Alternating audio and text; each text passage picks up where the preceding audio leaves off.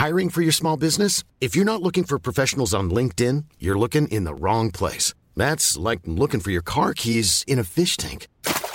LinkedIn helps you hire professionals you can't find anywhere else, even those who aren't actively searching for a new job but might be open to the perfect role. In a given month, over 70% of LinkedIn users don't even visit other leading job sites. So start looking in the right place. With LinkedIn, you can hire professionals like a professional. Post your free job on linkedin.com slash people today.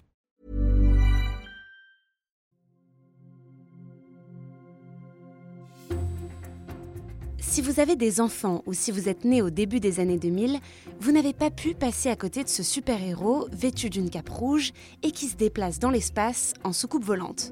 Le personnage qu'on va rencontrer aujourd'hui dans ce podcast, c'est Sam Sam, le plus petit des grands héros. Et pour nous en parler, on est allé à la rencontre du dessinateur de Sam Sam, celui qui l'a fait naître, Serge Bloch. Car avant d'être un dessin animé, le Batman de l'espace se racontait dans des journaux, dans des BD. C'est dans ce secteur que Serge Bloch a construit la grande majorité de sa carrière. On lui doit aussi le dessin de Zouk, le sorcier, et surtout un des plus grands succès de la presse jeunesse, Max et Lily. Né à Colmar en 1956, de passage à New York pendant quelques années, c'est finalement à Paris que Serge Bloch s'est établi aujourd'hui. On le rencontre dans son atelier à quelques pas du canal Saint-Martin. Je suis Jeanne Serrin, bienvenue dans Club Dessin Animé.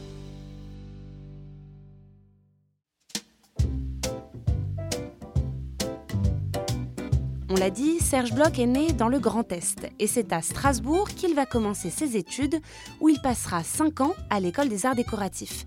C'est juste après qu'il se spécialise dans la presse jeunesse avec l'éditeur Bayard. J'ai commencé effectivement il y a longtemps, dans les années 80, même fin des années 70, par euh, l'édition jeunesse. La presse jeunesse, effectivement, la presse pour les enfants, c'est un, endroit où j'ai beaucoup travaillé parce que j'étais directeur artistique dans cette maison d'édition qui s'appelle Bayard. Et j'y ai fait euh, des journaux, et Astrapi, Okapi, Pomnapi, etc.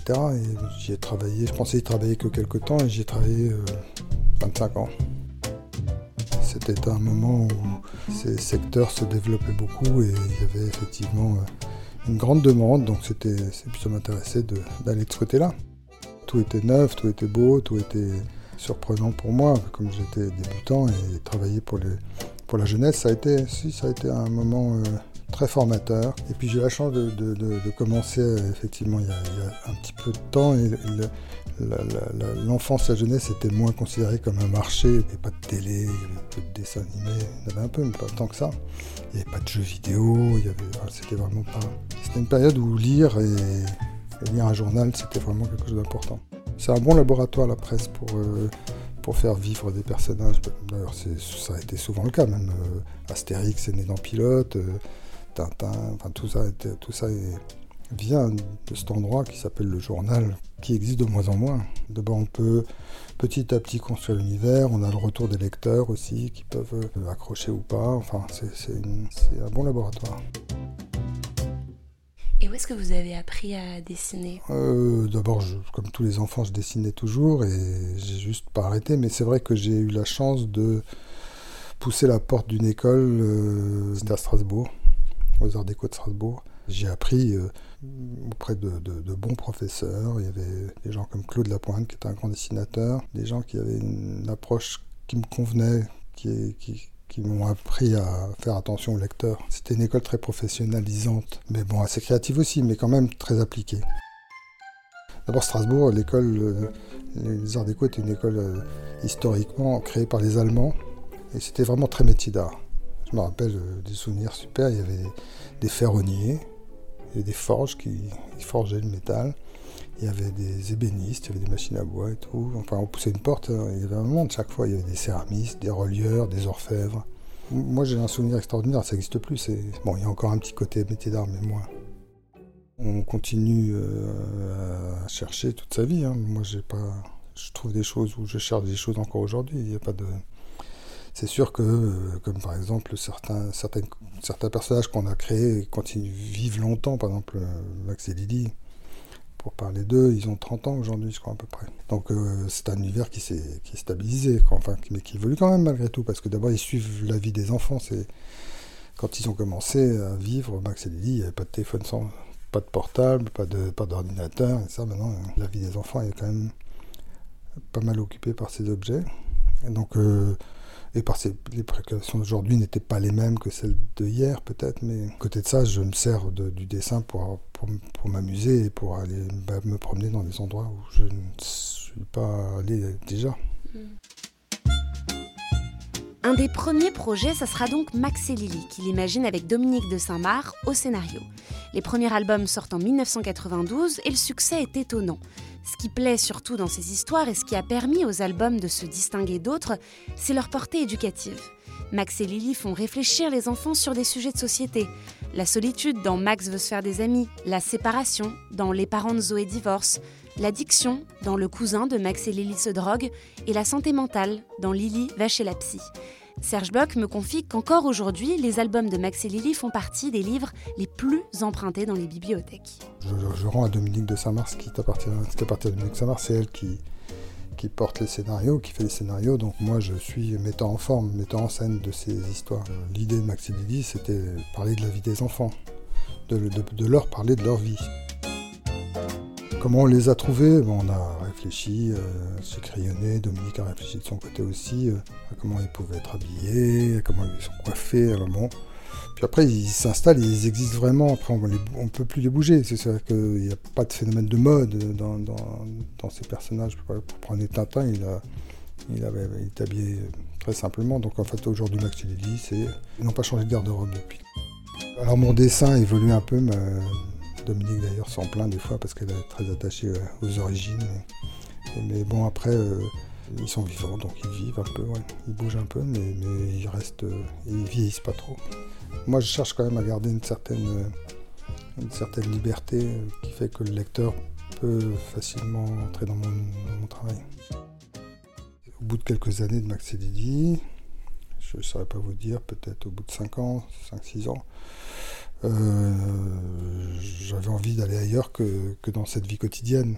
Je me suis mis à réfléchir à un petit personnage qui serait totalement fantaisiste, tout en, tout en gardant ce côté euh, que c'était euh, les enfants à DRS, il y avait des vraies problématiques qui, les concernaient, si ça parlait de, de leur d'eux. Toujours est-il que je me suis donc lancé dans cette petite aventure avec ce Sam Sam. Moi, c'est Sam Sam.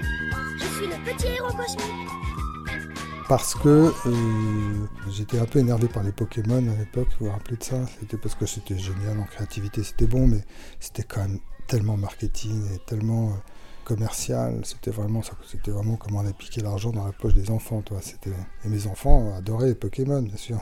J'avais souvenir que mon, notre fils, s'appelle Samuel d'ailleurs, euh, adorait se déguiser en Batman quand il était petit. Je, je sais pas pourquoi, sans avoir jamais vu Batman, ou peut-être chez un copain il avait vu Batman, je sais pas. Je me suis dit bon allez, on va de ce côté-là. Donc les Pokémon plus la fascination de Batman, ça a donné Sam Sam.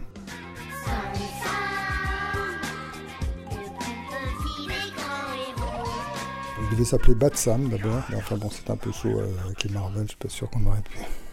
Mais Sam Sam, et Sam Sam est arrivé euh, un peu avant que Pixar sorte sa, série euh, sur les aussi d'une famille dans l'espace là. Les Indestructibles. C'est le plaisir de, créer, alors là, librement, toutes sortes de personnages, de monstres ou de, créatures, qui, mais qui résonnent dans... Puis c'est une tranche d'âge un peu plus petite que Max et Lily. Et aller vers... essayer de faire de l'humour pour les petits, c'était un challenge aussi. Et qu'est-ce que vous cherchiez à raconter dans Sam Sam? Parce qu'en faisant mes recherches, j'ai trouvé une phrase. Je me demandais ce que vous en pensiez. Sam Sam, c'est la vie quotidienne d'un enfant transposée dans un univers fantastique et poétique. En fait, l'idée, c'était de dire que les enfants sont tous des super-héros et que les parents sont tous des super-héros aussi. C'est un peu démagogue, mais c'est vrai qu'il euh, faut un petit côté héroïque quand même quand on est parent. Pour les, les enfants petits, les premiers lecteurs, c'est les parents puisque c'est eux qui disent à leurs enfants. Enfin, ça, ça, se passe comme ça. Donc je voulais que les parents soient aussi dans l'aventure. La bande dessinée est un succès et Serge Bloch est approché pour adapter son super-héros sur le petit écran. Le premier épisode sera produit par la maison de production Folivari et diffusé en 2007 sur France 5. Et ça s'est très bien passé parce que c'était plus Bayard qui était le coproducteur, ou producteur, producteur peut-être, de la première série. J'ai suivi le projet de, très près en écriture et en design. Et il y a une équipe qui s'était montée qui était vraiment très chouette autour du réalisateur, qui est toujours le réalisateur. Euh, ils, ont fini la troisième série. Tanguy de Kermel. Et Tanguy est le co mon compère, maintenant depuis des années, il, le porte autant que moi, puisqu'il a fait, il a fait 150 bah, épisodes, plus de 150 épisodes, je crois, de, avec Samsam, et il a fait un long métrage aussi avec Samsam. Il est sorti dans les salles juste avant que les salles ferment. Mm. Ça, a été un peu difficile parce que ça, ça a quand même cassé l'élan, mais le film est chouette, ouais. Aujourd'hui, il y a encore de nouveaux épisodes qui sont imaginés. Alors j'ai voulu demander à Serge Bloch quelle était sa place dans la création.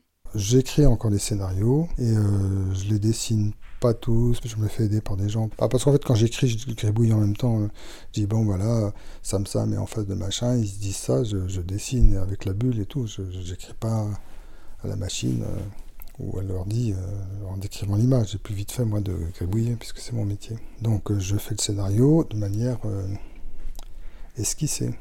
Et donc, vous en faites encore aujourd'hui? Ouais, parce que ça, c'est toujours publié dans les journaux. Et vous n'êtes pas lassé ou il n'y a pas quelque chose qui vous... Non, parce qu'en fait, euh, ces deux petits personnages sont légers et Maxilian en fait aussi encore. Mm. Maxilian n'a jamais adapté en dessin animé. Oui, pourquoi? Parce que, pour plein de raisons, euh, pour des raisons d'équipe, parce que moi je suis assez euh, ouvert à... Ça me dérange pas d'être un peu trahi, puisque quand on est avec des gens, ça s'éloigne un peu de son travail. On passe de quelque chose d'artisanal à quelque chose de plus industrielle. Mais ma co-autrice, par exemple, est vraiment très attachée à, son univers et je pense qu'elle a un peu de mal, elle aurait du mal à. Enfin, elle n'a jamais trouvé la solution, en tout cas, pour le partager avec des scénaristes et tout. Mais ça, c'est son droit, hein, ça ne me dérange pas. Hein. Puis, comme on avait beaucoup de succès, on n'était pas motivé à aller. Euh, on a plutôt peur que ça s'abîme, que ça. Parce que la télévision, ça peut aussi euh, pas mal raboter. Il des univers comme ça qui sont assez libres parce que Dominique, elle parle de choses qui sont pas si faciles à, dire, souvent. La, question aussi, c'est quand on prend un livre et qu'on l'ouvre, c'est un acte volontaire. Donc, euh, si c'est parler de la mort ou parler euh, de, violence quelconque ou de problème quelconque, ce qui, arrive dans ces petits livres, euh, quand un gamin, quand un enfant le prend et, ou qu'un parent le donne ou qu'on le partage, c'est quelque chose qui est un acte voulu. Alors que quand on appuie sur la touche on de sa télé ou de son ordi ou de je sais pas quoi, son téléphone euh, et qu'on reçoit tout ça, une addiction, enfin on est, Voilà, et donc c'est peut-être pas toujours le moment de parler de ça, avec qui, avec quoi, comment, un petit, un grand, enfin c'est plus. Il n'y a pas de filtre, euh, il y a peu de filtres.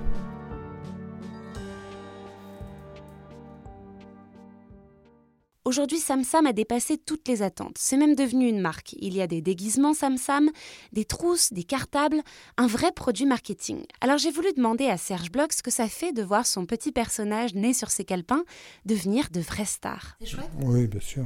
Ce que j'aime, c'est ne pas me retrouver euh, à un endroit. Et, euh, j'aime bien aller, par exemple, euh, euh, dans les grandes surfaces. J'aime bien être dans les grandes surfaces, qui est, qui est, que Max dit sur les grandes surfaces, ou même mhm. mettre de l'humour sur des, sur des produits, euh, ça me déplaît pas. J'ai fait du packaging, j'ai fait des dessins pour des, tubes de dentifrice ou des, ou des bouteilles de jus de fruits. Si on met un peu de poésie, si on arrive à mettre un peu d'humour, euh, même dans ces endroits-là, ça ne me déplaît pas. Mais si on se rappelle du début de notre conversation, Serge Bloch critiquait Pokémon et la machine afrique que peuvent devenir certains dessins animés. Est-ce qu'il n'a pas peur que Sam Sam cède aux mêmes logiques? Justement, euh, comme je n'aimais pas trop, entre guillemets, c'est pas que j'aime pas, mais c'est que euh, je trouve qu'on est envahi par un monde d'écoles de, commerce et de, de, discours un peu trop. Euh, mais que j'ai intégré aussi. Hein. Puis j'ai habité aux États-Unis, donc je, connais l'économie avec ce qu'elle peut avoir de dynamique et de violent des fois, mais, mais quand même, je ne l'ignore pas. Pour autant, c'est-à-dire que je me suis dit, Sam Sam, c'est aussi pour aller se bagarrer contre, pas laisser la place à, sais pas, Nintendo ou à, d'autres, euh, ou aux Américains ou aux Japonais. Enfin, dire voilà, en, France, on peut aussi, avec des petites équipes plus ou moins grandes, arriver à faire des productions qui sont valables et qui peuvent résister.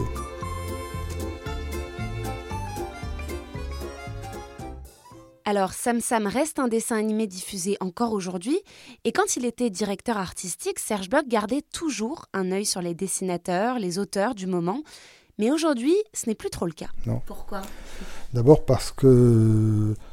euh, D'abord, ça me décourage un peu si je regarde trop. Parce que soit c'est bien, je suis jaloux, soit c'est pas bien, ça m'énerve. Non, je rigole. Non, c'est parce que, comment dire, euh, si on veut garder un peu l'envie de faire des choses, il vaut mieux penser qu'on est dans un champ où il n'y a pas trop encombré. Alors que je trouve que l'édition, c'est un secteur d'activité où il y a une grosse production, peut-être un peu bizarre. Depuis, que je travaille dans ce monde, on me dit oh, on en fait trop, on en fait trop, mais on en fait toujours trop. Moi j'ai beaucoup réduit, je fais pre- presque plus de livres. hein. Bon, peut-être parce que j'en ai fait beaucoup et puis que ça suffit, il faut laisser la place aux autres, et puis parce que j'attends d'avoir une bonne idée pour en faire un, mais j'en ferai plus autant que j'en ai fait. Qu'est-ce que ça vous fait de savoir que vous avez laissé une trace dans le dessin animé ou dans le, le dessin? Rien. Bah en fait euh, non. Non, c'est pas comme ça. Je- D'abord, pour moi, c'est pas une trace parce qu'on est encore en train de la créer. Donc euh, non, je vois pas ça comme un, comme un testament, plutôt comme un- quelque chose à construire.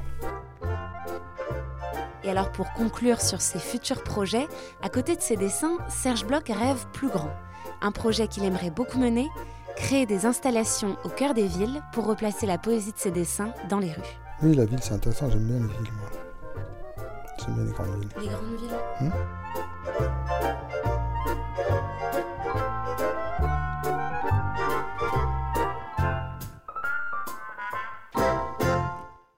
Merci d'avoir écouté cet épisode de Club Dessin Animé. Pour ne pas manquer les prochains invités, abonnez-vous à L'été dans vos oreilles, le podcast des séries d'été de 20 minutes. C'est gratuit et disponible sur toutes les plateformes d'écoute et sur le site de 20 minutes, bien évidemment. À très vite! Planning for your next trip? Elevate your travel style with Quince. Quince has all the jet setting essentials you'll want for your next getaway, like European linen, premium luggage options, buttery soft Italian leather bags, and so much more. And is all priced at 50 to 80% less than similar brands.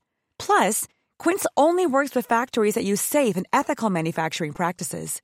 Pack your bags with high-quality essentials you'll be wearing for vacations to come with Quince. Go to quince.com slash pack for free shipping and 365-day returns. On ne va pas se quitter comme ça. Vous avez aimé cet épisode? Sportif, généraliste, sexo ou scientifique, varié mais toujours bien informé. Découvrez les autres podcasts de la rédaction 20 minutes sur votre application d'écoute préférée ou directement sur podcast au pluriel.20minutes.fr. Et merci de nous avoir écoutés.